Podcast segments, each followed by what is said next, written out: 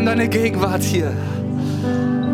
Herr, wir sagen, weck uns auf, Herr, da wo, wir, da wo wir müde geworden sind, da wo wir eingeschlafen sind, da wo, wo wir nicht mal merken, dass du was ganz anderes für uns hast, wo du uns rütteln möchtest, wo du uns aufwecken möchtest. Jesus, wir sind hier vor dir und wir sagen, Herr, rette diese Stadt. Zerbrich die Ketten, die Leute gefangen halten, Herr. Brich du durch, sei du das Licht, was Dunkelheit durchbricht. Hey, vielleicht betest du gerade in einer Situation und du sagst sowas ähnliches wie, Mann, Jesus, das ist so dunkel da, komm da mit deinem Licht rein.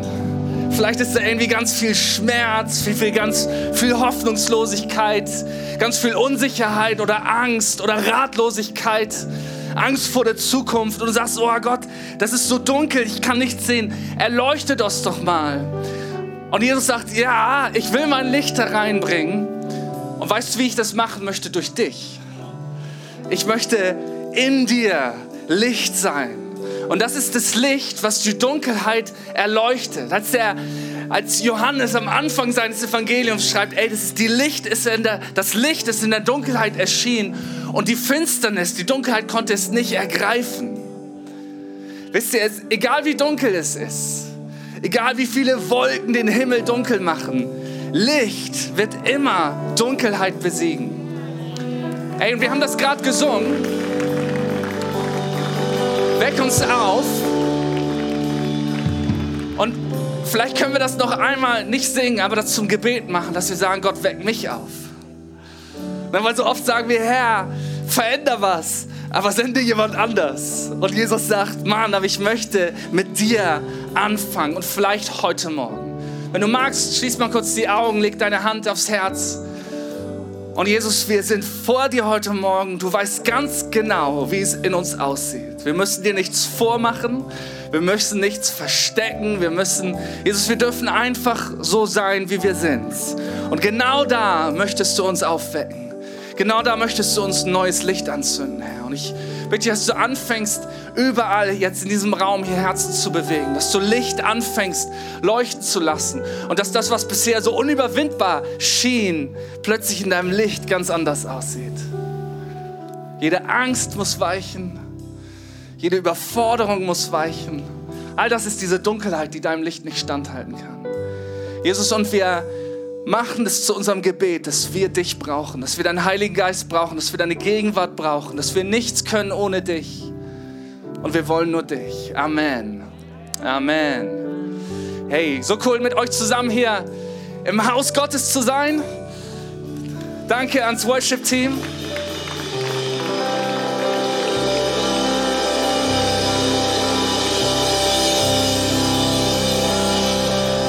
Yeah. Mega. Vielen Dank, Marco. Wisst ihr, das ist so krass. Es, bei Jesus gibt es eine Vergebung, die es sonst nirgendwo gibt. Ne, ich bin Werder-Fan, also einer von den Guten. Ne, und Marco, obwohl er HSV-Fan ist, wir sind trotzdem Brüder. Ist krass, oder? Wahnsinn. Ich weiß nicht, ob das auch für, für Bayern-Fans gilt, aber hey, heute ist unser Group-Sonntag. Ich bin übrigens Simon, falls du nicht weißt, wer ich bin, einer von den Pastoren hier.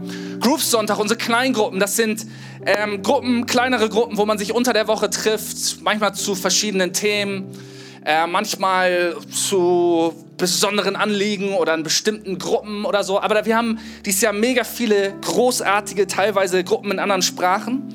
Und Groups, das ist so ein Basic-Ding. So, ich kenne manchmal Leute, die sagen, oh, irgendwie mein Glaube ist so kraftlos und ähm, ich erlebe Gott nicht und das ist alles so schwer und dann frage ich so, ja cool, und wie sieht's aus mit deinem Gebetsleben? Ah ja, ich weiß auch nicht. Wie sieht's aus? Liest du in der Bibel? Ah, oh, ne, habe ich mal versucht, ist nicht so meins. Und kommst du in Gottesdienst? Ja, ab und zu, weiß ich auch nicht. Bist du in einer Kleingruppe? Noch nee, das ist irgendwie, da muss man dann irgendwo hin und so. Und hey, das sind so die Basics. Wir können so viel irgendwie, naja, Jesus will uns heilen machen, uns neu aufstellen, aber das sind so die absoluten Grundlagen. Sagen, ey, wir kommen zusammen in Gemeinschaft. Das ist Sonntagmorgen ne? und egal wie du dich fühlst, sei hier am Sonntagmorgen. Du darfst hier auch sitzen mit so einer Fluppe ne? und ganz mies reingucken. Das macht keiner von euch. Meistens. Und ähm, Du darfst hier einfach sein, was wichtig da zu sein. Das ist das Haus Gottes. Wir sind hier zusammen. Oder vielleicht kommst du auch jeden Sonntag schon seit einiger Zeit und sagst, boah, ich wünsche mir irgendwie äh, mehr. Und die Bibel sagt ja nicht im Neuen Testament, dass wir ins Haus Gottes gehen sollen, sondern was sagt die? Ihr seid. Ihr seid das Haus Gottes. Die Gemeinde, das ist ein Haus aus lebendigen Steinen. Ne? Wer hat hier gerade noch einen Herzschlag? Fühl mal deinen Puls. Ja, ungefähr die Hälfte, cool. Ähm, dann gehörst du, dann bist du ein etwas Lebendiges, was Gott in sein Haus einbauen macht. Manchmal kommen wir in unser Haus Gottes und denken, okay, ist nett hier, aber wie geht's dir jetzt weiter? Ja, du bist auch nicht berufen dazu, einfach nur ein Gast zu sein. Du bist berufen dazu, Teil der Familie zu werden. Du bist berufen dazu, Teil von diesem Gebäude zu werden und sich einbauen zu lassen. Ja, und das sind, da kann man Schritte gehen, kann man in einem Team dienen zum Beispiel, sagen, hey, ich, ich möchte hier irgendwie mitbauen, möchte Teil sein. Aber auch Groups, unsere Kleingruppen, das ist ein absoluter Schlüssel, okay? Und wir werden gleich noch ein bisschen über das neue Semester hören. Darfst dich drauf freuen? Ich freue mich richtig drauf. Deswegen heute nur eine kurze Predigt. Kannst dich auch drüber freuen. Darfst ehrlich sein. Ich bin dir nicht böse. Ähm, und ich habe heute eine Message, eine kurze Message für euch, die für mich prophetisch für dieses Jahr steht. Prophetisch ist nicht irgendwas Spookiges, sondern einfach, wo man merkt, da spricht Gott. Da legt er gerade seinen Finger drauf und sagt, ey, das ist wichtig. Das ist eine Sache, die will ich angehen. Das ist etwas, was ich bewegen möchte. Und in der Bibel gibt es so ein bisschen eine Hilfe zu erkennen, wann spricht Gott eigentlich. Weil man kann sich ja viel überlegen oder viel meinen oder viel hören. Aber äh, die Bibel sagt, wenn etwas immer mal wiederkommt, wenn es bestätigt wird, auch von verschiedenen Leuten und so, kann man sich relativ sicher sein, dass Gott deine Aufmerksamkeit möchte. Und das ging mir so bei diesem Vers, der steht übrigens in Jesaja 54, Vers 2. Also wenn du die Bibel dabei hast, dann äh, mach mal, entsperr die mal und eröffne die App. vielleicht hast du auch eine aufs Papier dabei. Da heißt es, mache den Raum deines Zeltes weit und breite die Decken deiner Wohnstadt. Spare nicht, spann deine Seile lang und stecke deine Pflöcke fest.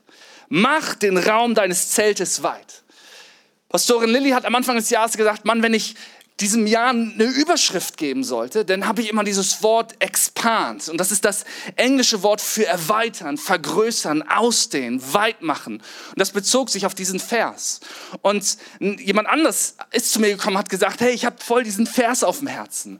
Und wir sind in diesem Jahr, gehen wir auf neues Land zu. Wir wollen nicht nur hier in Flensburg Kirche bauen, wir wollen an anderen Orten Kirche bauen. Wir sind an anderen Projekten dran, wo wir sagen, ey, da wollen wir was erweitern. Und dann dachte ich schon, okay, das sieht ziemlich cool aus. Und dann schreibt mir noch jemand aus der Kirche, Susanne, du weißt, wer du bist, ähm, eine lange E-Mail sagt, Simon, ich habe einfach ein Herz, ich habe gebetet. Äh, Jesaja 54, Vers 2, das spricht total zu mir. Vielleicht ist das ja was, was Gott tun möchte. Und da wusste ich, okay, alles klar. Gott fordert uns heraus, uns diesen Vers anzugucken. Und vielleicht fragst du dich gerade, hey, warum können wir uns einfach 2023 irgend so einen Vers aus so einem uralten Buch nehmen und das soll uns irgendwas sagen. Ich kann dir genau sagen, warum das so ist und warum du deine Bibel lesen solltest. In der Bibel kannst du Gott kennenlernen. Yeah. Wow, möchte keiner hier, oder?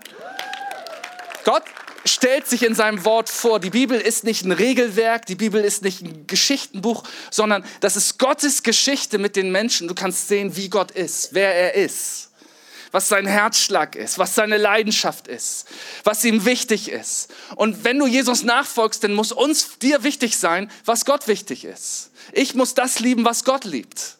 Ich muss das als Priorität haben, was Gottes Priorität ist. Und ich lerne Gott in seinem Wort kennen. Ne, und wir haben einmal sein Wort, sein geschriebenes Wort. Wir haben aber auch den Heiligen Geist, der in uns lebt und das lebendig macht. Also, Jesaja 54, Vers 2. Ganz kurz, wo steht das überhaupt in der Bibel? Altes Testament, das ist zu einer Zeit, als Israel schon gespalten ist. Das Nordreich äh, und das Südreich Juda, die haben sich getrennt. Das Nordreich ist von den Assyrern schon längst überrannt worden, in die Verbannung geführt worden. Und Gott warnt im Propheten Jesaja, das hat mehrere Teile, aber im ersten Teil warnt er, hey Leute, wenn wir nicht umkehren, wenn wir nicht Gott nachfolgen, dann wird uns dasselbe passieren. Wir dürfen uns nicht verlassen auf unsere militärische Stärke oder unsere Allianzen, sondern hey, es ist Gott, der den Unterschied macht. Und dann im zweiten Teil, das ist da, wo wir jetzt sind, ist es aber passiert. Babylon hat Jerusalem und Juda überrannt, hat den Tempel zerstört, hat alle entführt. Es ist eigentlich vorbei, es ist aus und vorbei. Und genau in diese Situation, in die Verbannung hinein, ein Volk, was alles verloren hat, sagt Gott das. Es gibt Hoffnung und ich möchte was Neues tun. Mach dich bereit. Gott möchte was Neues tun. Mach dich bereit. Unabhängig von den Umständen. Egal wie kacke es vielleicht gerade aussieht, um das mal auf Norddeutsch zu sagen. Gott möchte etwas Neues tun. Okay, seid ihr dabei? Ich habe drei schnelle Punkte für euch, die dir helfen, dass diese Message in deinem Leben Raum findet. Okay? Also, macht den Raum, macht den Raum deines Zeltes weit und breite die Decken deiner Wohnstadt. Das ist sozusagen das Innere des Zeltes. Spare nicht. Spann deine Seile lang und stecke die Pflöcke fest. Okay, mein erster Punkt heißt Perspektive. Um dein Zelt weit zu machen, um Raum zu schaffen für das, was Gott tun möchte, Equippers Flensburg, müssen wir unser Zelt weit machen. Und eigentlich ist es abgefahren, der Vers ist eigentlich verkehrt rum. Ist euch das aufgefallen? Mach den Raum deines Zeltes weit, breite die Decken aus und dann spannst du die Seile und machst die Flöcke rein. Dude, Gott hat, noch nie ein Zelt aufgestellt, oder? Das ist umgekehrt. Wer das schon mal gemacht hat, man spannt erstmal die Seile und macht die Pflöcke fest. Und dann kannst du innen drin irgendwie ein paar Fälle, ein bisschen schöner, ein bisschen Glamping, ähm, kannst du dann machen. Aber da, da steckt eine Botschaft drin. Hier ist kein Wort umsonst. Das bedeutet ganz simpel, um dein Zelt weiß zu machen, um dein äußeres Zelt weiß zu machen, fängst du mit dem Inneren an. Fängst du an, bevor das Ding steht. Ne? Weißt du, wenn ein Zelt nicht aufgebaut ist, dann liegt da nur irgendwie so ein bisschen Stoff. Du siehst nichts. Und plötzlich werden ein paar Seile gespannt und so ein paar äh, Stangen aufgestellt und du denkst, wow, cool, krass, voll das coole Zelt. Aber zu dem Zeitpunkt, wo noch nichts zu sehen ist, sagt Gott jetzt zu dir, mach deinen inneren Raum weit. Spare nicht. Du brauchst eine andere Perspektive. Gott möchte deine innere Perspektive vergrößern.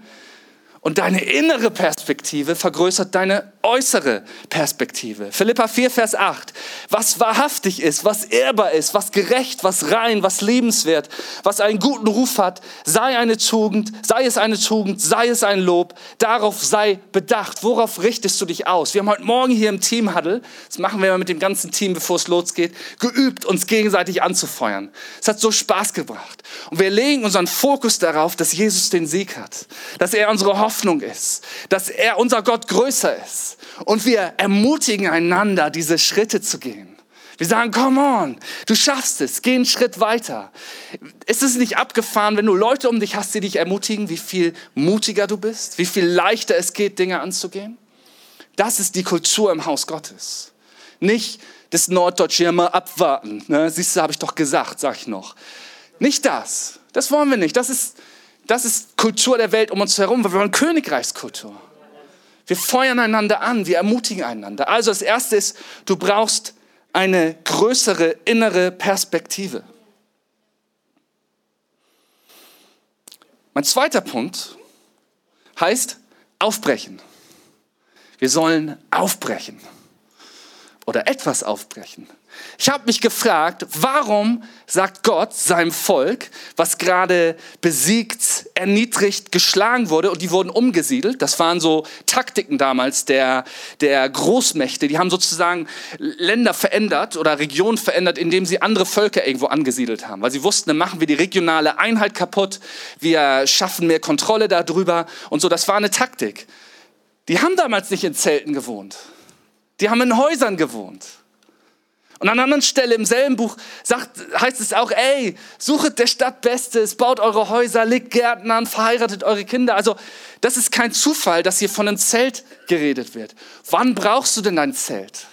Wenn du dich aufmachst, wenn du in Bewegung kommst. Wenn du sagst, ey, ich gehe auf eine Reise, auf, eine, auf ein Abenteuer und ich entdecke neues Land und ich weiß nicht, was mich da erwartet, ich nehme mein Zelt mit. Und Gott sagt nicht, mach dein Haus groß, ne, mach mal irgendwie, reiß eine Wand ein, sondern Gott sagt, hör auf, statisch zu sein, sondern brich auf. Und nimm genug Raum mit, dass Platz da drin ist, nicht nur für dich, sondern für andere. Warum brauchst du einen Platz im Zelt? Damit Platz ist für andere. Damit Raum ist für Menschen. Und es heißt sogar, spare nicht, sei großzügig. Und vielleicht sagst du, ja, aber Simon, Corona, Ukraine-Krise, äh, schwarz-rot in Berlin schon wieder oder was auch immer gerade dich nachts nicht schlafen lässt. Ähm, da, man kann so viele Ausreden finden. Wir müssen daran denken, an wen schreibt der Prophet hier. Genau in Umstände, in der äußerlich es wirkt und scheint, als ob alles vorbei ist, als ob alles durch ist, sagt Gott, jetzt möchte ich anfangen. Jetzt ist an der Zeit aufzubrechen. Vielleicht wartest du gerade darauf, oh, ich möchte so gern aufbrechen, aber mein Partner möchte nicht. Meine Finanzen lassen das nicht zu. Meine Gesundheit, meine was auch immer. Da kannst du ganz viel einsetzen. Und Gott sagt, ey, jetzt ist es an der Zeit aufzubrechen. Weißt du, warum das so ist? Weil Gott einfach sicherstellen möchte, dass wir verstehen, dass es seine Kraft ist und nicht unsere weil er möchte, dass er sagt, hey, fang nicht erst an, dich auf deine Kraft zu verlassen. Ich bin der Gott des Durchbruches. Ich bin deine Kraft, ich bin deine Hoffnung. Und deswegen fordere ich, ich dich auf, loszuziehen an dem untersten Moment, wo du sagst, ich habe keine Kraft mehr. Und Gott sagt, alles klar, ich habe mehr als genug. Und das ist eine Sache, da gilt es, aus der Komfortzone rauszukommen. Pack dein Zelt ein und dich im Glauben aufzumachen. Hey, ich möchte mal so ein bisschen meine Generation reden. Ne, so, du bist so in deinen 40ern, 50ern, du hast ein bisschen was erreicht, beruflich, Familie, Haus. Ich weiß nicht genau, was, was so deine Ziele waren, aber ich treffe so viele, die sind so in meinem Alter oder ein bisschen alter und die werden, der, die werden irgendwie ganz langweilig. Sorry. Die werden ganz öde. Und ich habe mit Pastor Bruce darüber gesprochen, weil ich gedacht habe, ich möchte nicht so irgendwie so ein lahmes Leben führen. Und er sagte, naja, das sind Leute, die haben aufgehört, im Glauben zu leben. Die haben aufgehört, im Glauben zu leben. Sagen, Gott, ich glaube für was Größeres. Ich breche wieder auf, ich mache mich wieder auf. Und wenn du hier sitzt, ich bin nicht hier, um dich zu verdammen, ich bin hier, um dich anzufeuern. Und sagst, ey, ich, ich fange schon an, äh, in meinem Kopf eine Affäre mit einer Kollegin anzufangen oder was auch immer, weil mein Leben gerade so öde ist. Dann möchte ich dir sagen, hey, mach das nicht. Gott hat viel bessere Abenteuer für dich.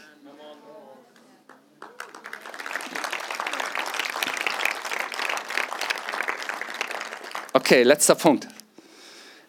Mein erster Punkt war Perspektive, innere Perspektive, ändert die äußere Perspektive. Zweiter Punkt war, es ist an der Zeit aufzubrechen.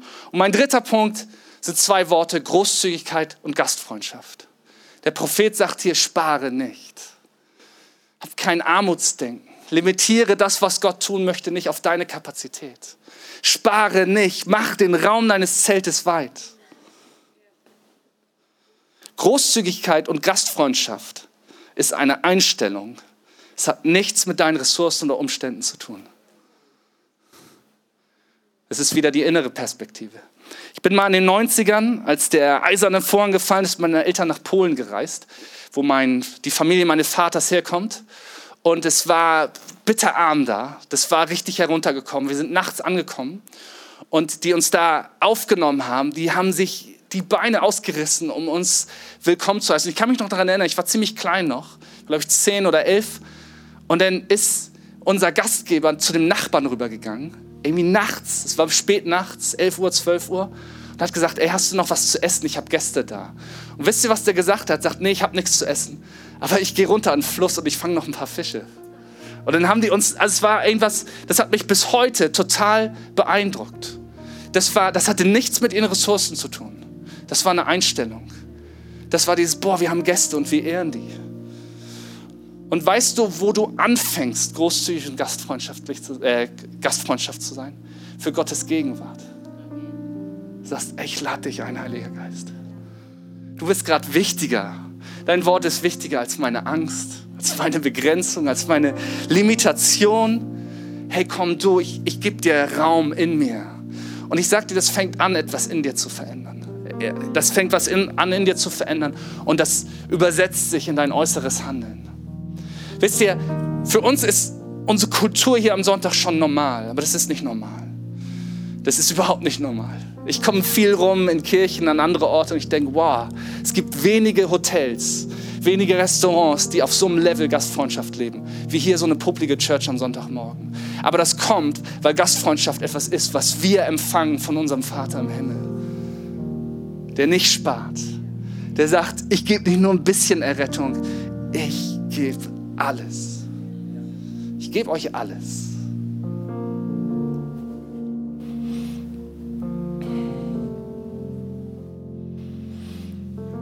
Also, es ist an der Zeit, den Raum weit zu machen. Und vielleicht gehört dazu einmal zu sagen, Jesus, wo, wo bin ich eng geworden? Wo bin ich ängstlich geworden? Wo bin ich langweilig geworden? Wo muss ich wieder aufmachen? Wo muss ich aufbrechen und glauben?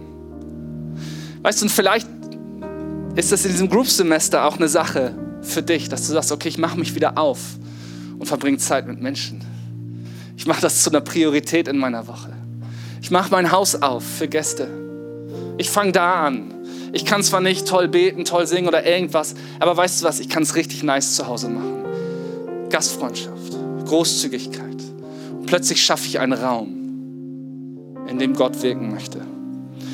Hey, wir wollen gleich ein bisschen aus den Groups hören, aber bevor wir das machen, möchte ich dich noch einmal einladen, aufzustehen.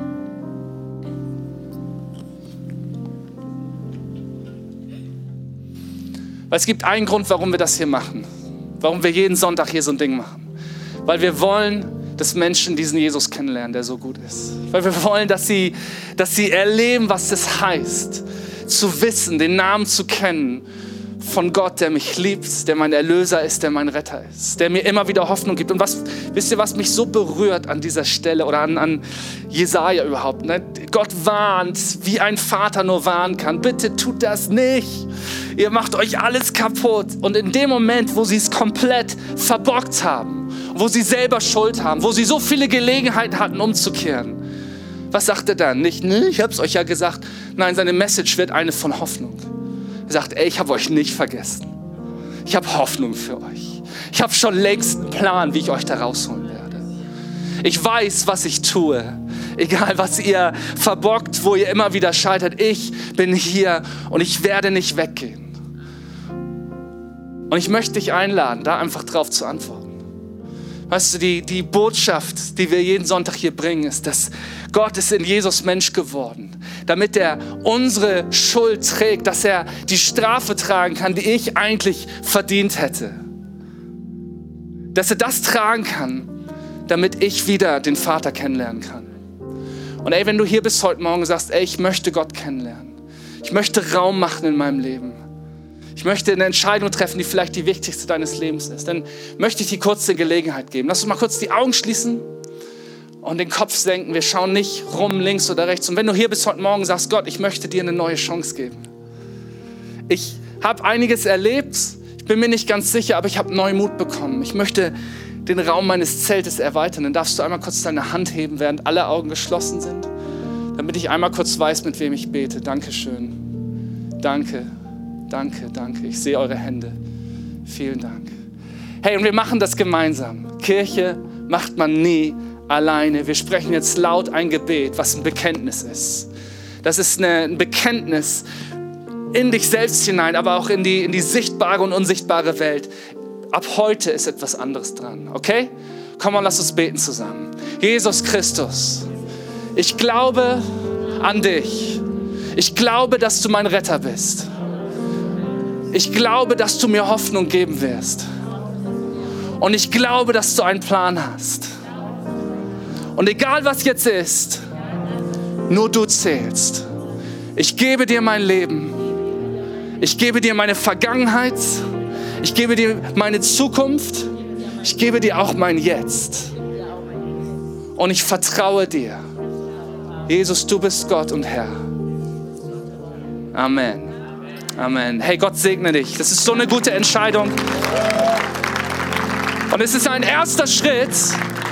Und es ist, wir würden so gern mit dir losgehen, dich ein bisschen an die Hand nehmen. Ne? Wenn du noch keine Bibel hast, wir schenken dir gerne eine am schwarzen Zelt. Wir haben so ein paar Infos. Ne? Oder wenn du wissen willst, hey, wie kann ich Teil von diesem Haus werden, dann möchte ich dich echt ermutigen. Sprich jemanden an, vielleicht bist du mit einem Freund, einer Freundin gekommen. Sag, ey, was, was soll ich denn jetzt machen? Wie gehe ich damit um? Oder du gehst zum schwarzen Zelt und wir lieben es, dich kennenzulernen. Vielen Dank.